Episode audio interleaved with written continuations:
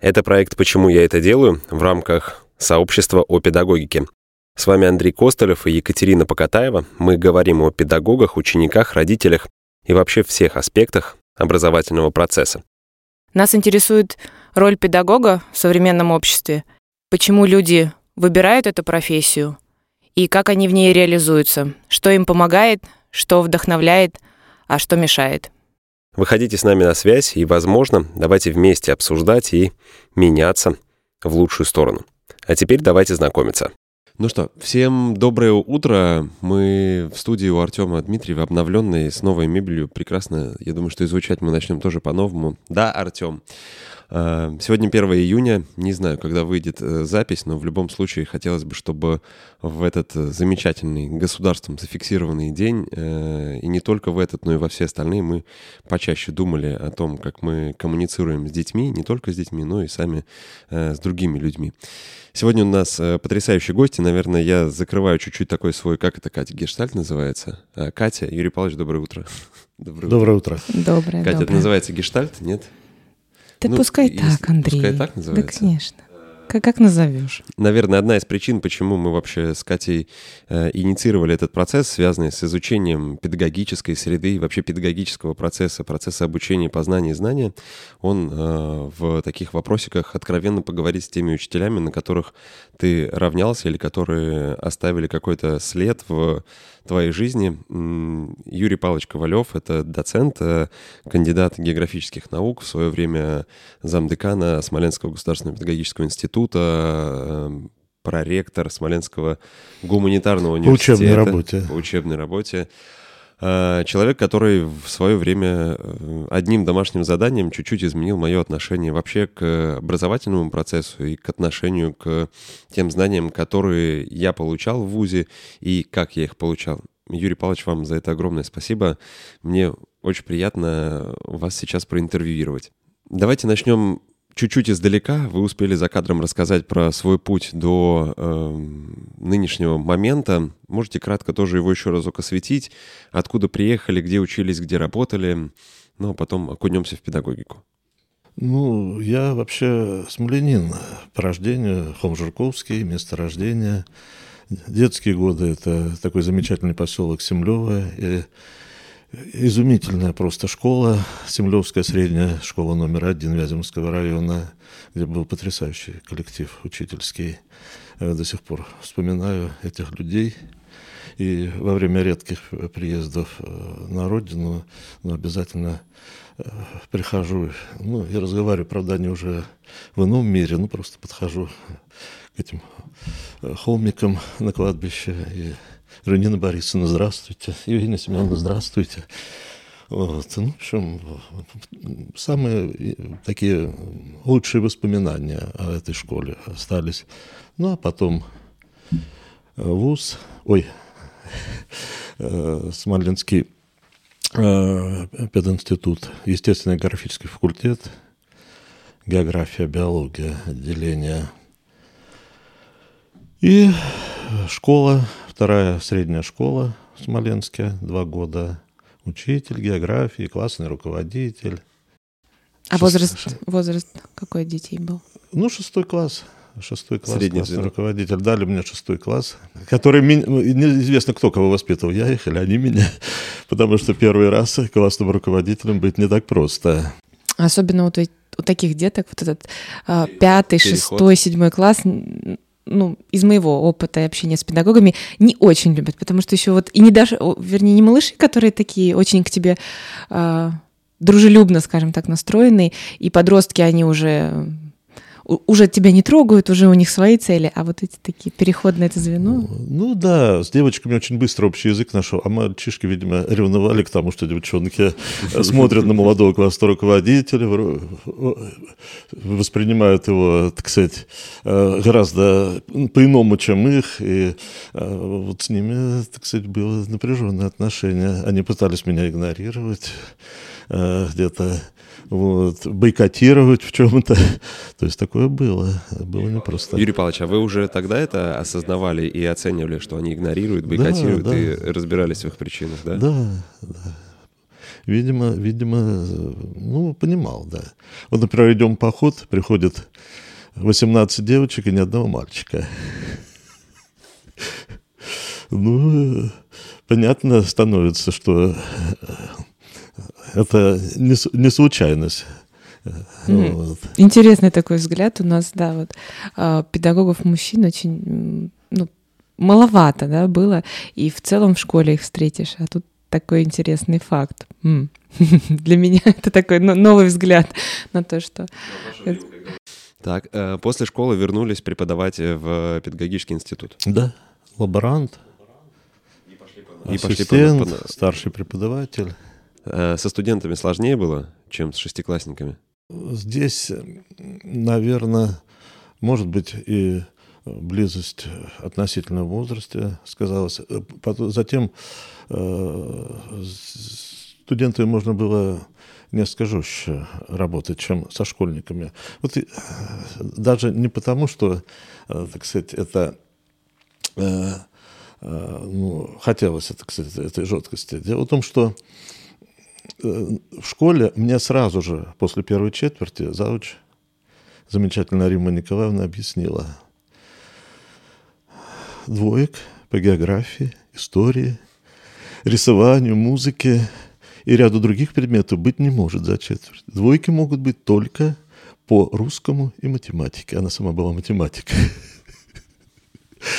Вот, а я, так сказать, в порыве поставил раз, два, три, четыре, по-моему, или пять двоек, я сейчас не помню, за четверть в одном классе. Вот. Ну, пришлось искать подходы к детям, как сделать, чтобы они эту тройку получили.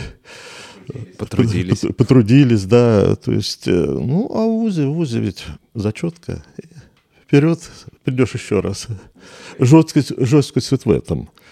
Выучил, не выучил. Ну, нужно сказать, э, с каждым годом вот, отношение к обучению, мне кажется, не улучшалось, а даже ухудшалось. То есть вот первые студенты мои в пединституте, это 80-е годы, середина 80-х годов, они были более настроены на получение знаний.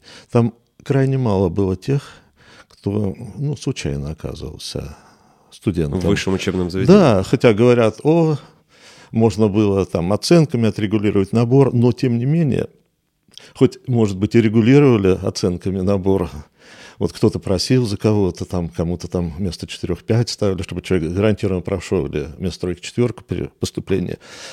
Такое, такое бывало, но они хотели учиться. Даже не дотягивая хотели учиться, да? Да, вот. Ну, тем более, говорю, это экзамен, поэтому далеко не всегда вступительный экзамен... Э, показателен. Ну, показателен, да. То есть волнение излишнее могло сказаться. Но с каждым годом, это вот я четко прослеживал, появлялось все больше тех, кому становилось это безразлично. Оценка безразлична, знание безразлично. Главное, а зачем тогда шли, как вы думаете? Зачем шли? Ну, разные были случаи. Кто-то не хотел из мальчика в армию, к примеру, идти. Кого-то родители усиленно подталкивали. Вот мама приходит и говорит, нет, она не сможет учиться в медакадемии, я сама преподаю в медакадемии. А у вас на геофаке она сможет. Потому что, как сказал Зауч, по географии двойки ставить нельзя. Это, конечно, из школы, но примерно так, мне кажется. Вот это я разговор помню, помню с одной мамашей. Вот, посмотрите. Я говорю, вы, вы понимаете, она профнепригодна. Да как-нибудь обучится. Я говорю, она, она ничего не хочет. Ну, ну, перепетируйте. Так я говорю, она ж не учит.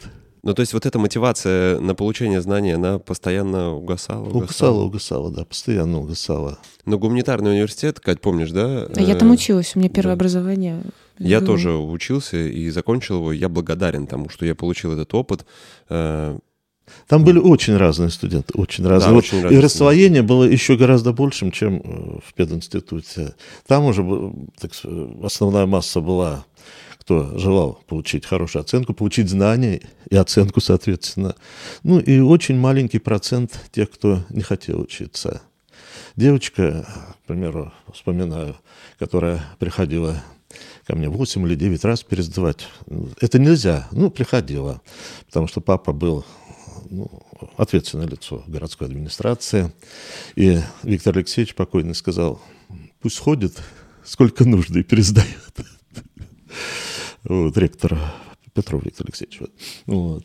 Ну, ходила, где только не писала, и на коленках, и на, и на руках, и везде с записями приходила. Э, пыталась э, считать, списать. Сдать. Вот, сдать. Ей было откровенно неинтересно учиться. Ну, заставляли, видимо, родители, так сказать. Нужно ли заставлять учиться, если откровенно не хочется? Нет, не нужно. Не нужно. А что делать? Не учиться или искать другие? Искать людям, искать себя, искать то, что интересно. Вот. Потому что получать э, случайную профессию, просиживать ну, 5, 4, сейчас года бакалавр, там, или 5 лет специалисту прошлом. Это слишком большой срок. Поэтому я считаю, что родители очень часто совершают большую ошибку, заталкивая буквально на учебу туда, где ребенок не желает ну, получать знания просто. А вы как педагог это всегда видите? Видно, это хорошо видно. Это хорошо видно. Юрий Павлович, у Мажара в каком году нашли? А у Мажара я... Ну, э, Мажар...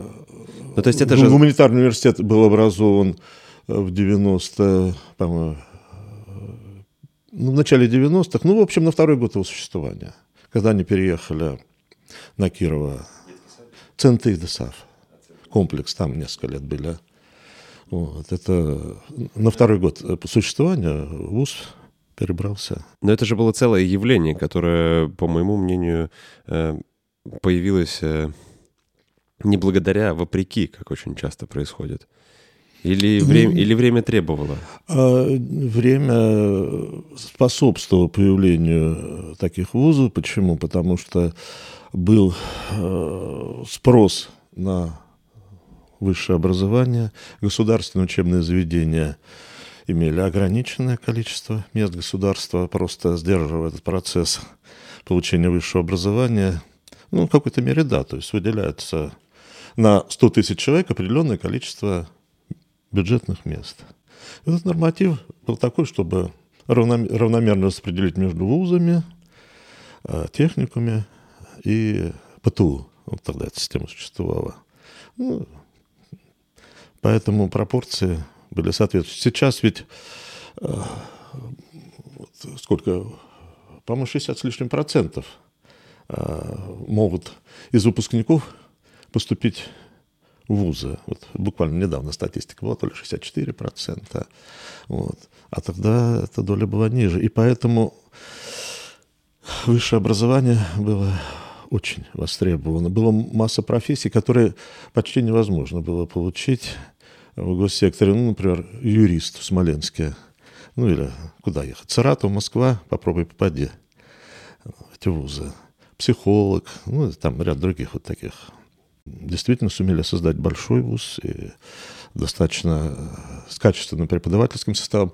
А к тому же было ведь и золотое время в отношении возможности приглашения с маленькими гонорарами за преподавание ведущих ученых из Москвы. Сюда ездили выдающиеся просто психологи, юристы.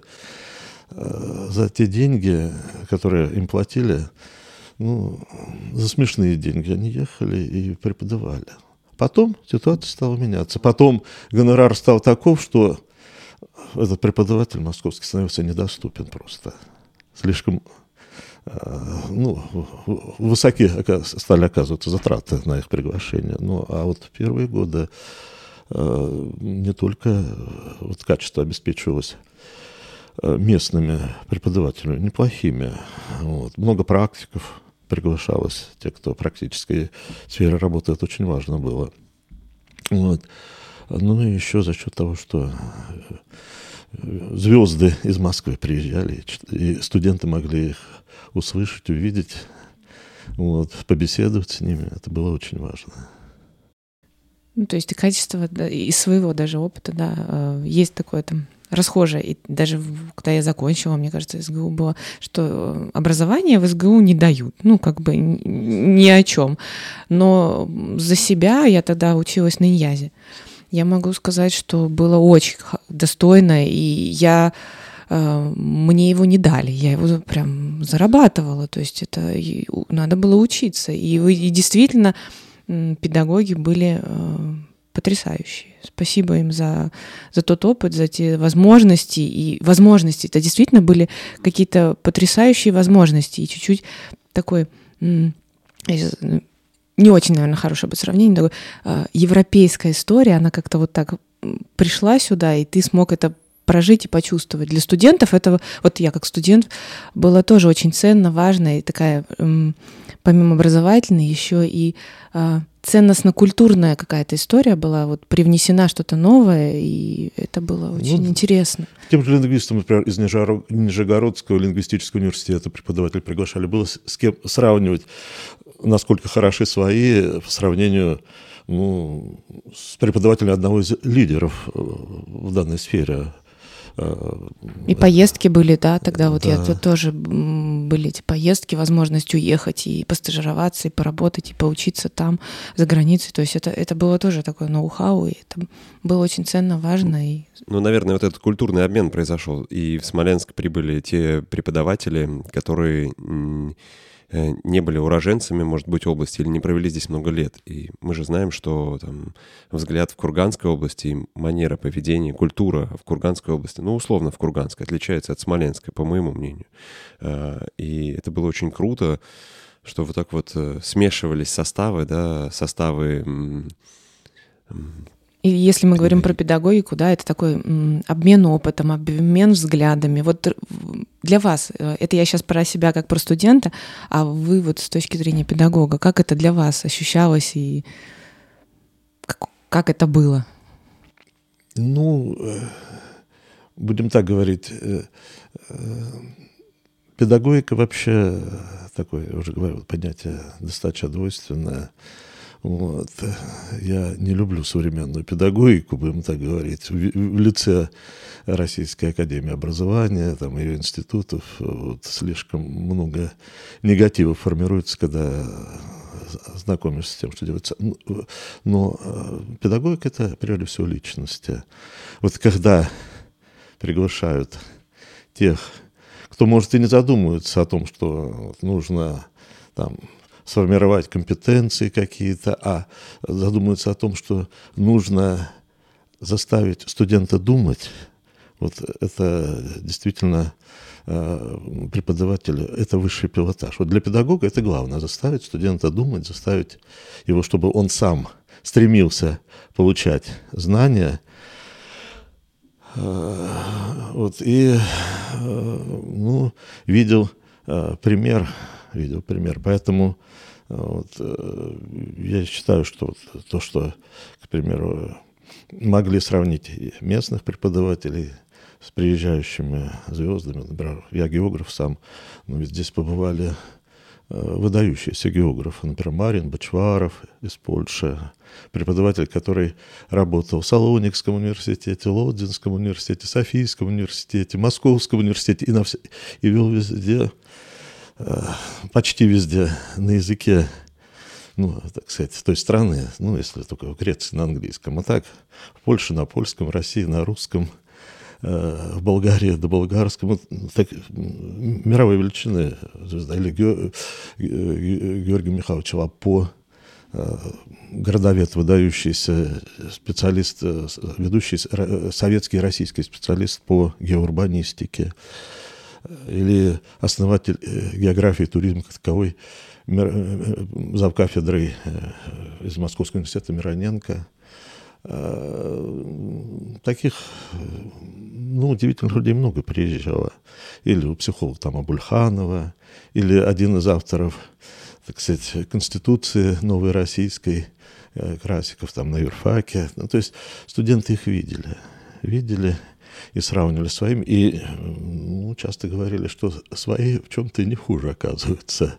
Вот это сравнение, оно очень э, важно вообще во многих эм, сферах, в сфере искусства, в сфере спорта, как бы это там смешно не казалось, но свои порой ничуть не хуже, чем приезжие, и просто мы к ним в какой-то момент привыкли и может быть, не верим, что они способны на такие там открытия, откровения да. и достижения. Провинциальный Смоленск, ну откуда здесь там быть звездом? Оказывается, прекрасные преподаватели были и есть. Э, и, и вот сейчас я с, большим, величайшим уважением отношусь к многим тем людям, которые преподают в том же э, госуниверситете. Я хуже знаю, там, медакадемию или физакадемию, но госуниверситет, э, ну, такого хорошего, очень высокого уровня преподавателя. И не только среди старшего поколения, среди молодых преподавателей есть очень интересные, яркие личности. Юрий Павлович, воспитывая внука, э, он тоже, наверное, где-то вот шестой класс, по моему ощущению. Ну, пятый, пятый закончил, да. Пятый, шестой класс. Что скажете про текущую ситуацию в школе? А очень разные учителя. Опять-таки, все личность учителя упирается. И особенно это показала дистанционка, как ни странно. Отношение учителя к школьнику, к процессу обучения. Вот, э, когда у внука, к примеру, два месяца по русскому языку нет ни одного письменной работы, ни одного упражнения за два месяца выполнять, а все задание сводится к тому, повторить параграфы 1-31. Я понимаю, что учитель облегчает себе жизнь. То есть э, два месяца практически ничего не делать, а потом говорить родителям, а вы сами виноваты. Вот я дала, вы должны были работать, вот, вот ваше задание. И тут же математик, который не успеешь, который не успеешь послать задание – уже комментарий. И в этом задании запись сделана неверно, решено правильно, но сделана неверно запись. То есть каждому записать чуть ли не в тот же день комментарий, что не так сделано, э, как можно лучше сделать. Ну, и урок, с ней общаешься, есть этот контакт. Вот. Даже через экраны. Да, через экран. И потом еще комментарии письменные, что сделано так, что не так. То есть это а в одном и том же классе совершенно разные преподаватели. Преподаватели, которые так не, не сообщили оценок, например, преподаватель писали рефераты, четыре реферата, ни одной оценки неизвестно. Значит, рефераты ушли, я думаю, их и не читали. Потому что не появилось оценок. Юрий Павлович, вот, есть... вот, вот такие разные учителя в школах. Мне хочется вас попросить а, дать, может быть, какой-то совет, наставление или просто рекомендацию, или вот молодым педагогам, которые, возможно, будут нас слушать, из своего опыта, из э, своей практики. Вот что-то, если есть чем поделиться, что сказать. Ой. Ну, во-первых, современным вот этим молодым педагогам, да, которые ну, пойдут и... к детям или сейчас уже, может быть, работают с детьми? Ну, во-первых, э, с детьми работать, ну, вот, я думаю, ничего особенно не меняется. Очень важно, доверяй, но проверяй. То есть детям можно доверять, но нужно учитывать, что дети очень часто, э, как ну, делают несколько лукаво. То есть очень часто по этой причине э, молодой преподаватель оказывается, попадает в просак. Он болеет. А болеет он или нет, очень часто совсем не болеет. Почему нет Иванова? Он болеет. Оказывается, просто не захотел приходить на уроки. Вот. Так вот эти ну, вроде простые вещи. Нужно проверить эти вещи. Затем э, э, очень э, такой совет хороший, больше привлекать ну, того, матери, тех материалов, учебный процесс, который детям интересны. Ну, вот вспоминаю географию в школе, когда я преподавал. Были темы ну, матери, по материкам, изучение материков, где можно было учебник ну, от и до там, сказать, проработать на уроке. А я предпочитал иногда взять Даррелла книгу или Гжимика и прочитать интересные отрывки. Вместе с ними. И через, когда через несколько лет одна ну, девочка, которая училась, уже она была, так сказать, на улице женщина окликает, Юрий Павлович, у меня помните, не, не совсем помню. Ой, ну, я не буду называть фамилию. А, да, да, да, помню. Вы знаете, как я вам благодарен, вы приучили меня читать. Читать э, книги. Вот я тогда, вы читали Гржимика, я, и я стала читать. И мне так понравилось. И теперь уже вот, институт закончил, я до сих пор читаю путешествия. Ну, вот, и человеку стало интересно. Это очень важно, заинтересовать, заинтересовать. Ну, в этом, наверное, я сам благодарен тем учителям, которые были у меня. Помню, был учитель биологии, она предпочитала иногда послушать из юного натуралиста пересказ школьника, нежели тему урока. Она знала, что прочитают все равно из этого учебника ботаники или зоологии э, параграф. А вот э, журнал могут и не прочитать. Поэтому ну, пусть там, Ваня, что ты последнее читал в «Юном натуралисте», что тебе понравилось? Ну, расскажи всему классу. И рассказывали, и это было интересно.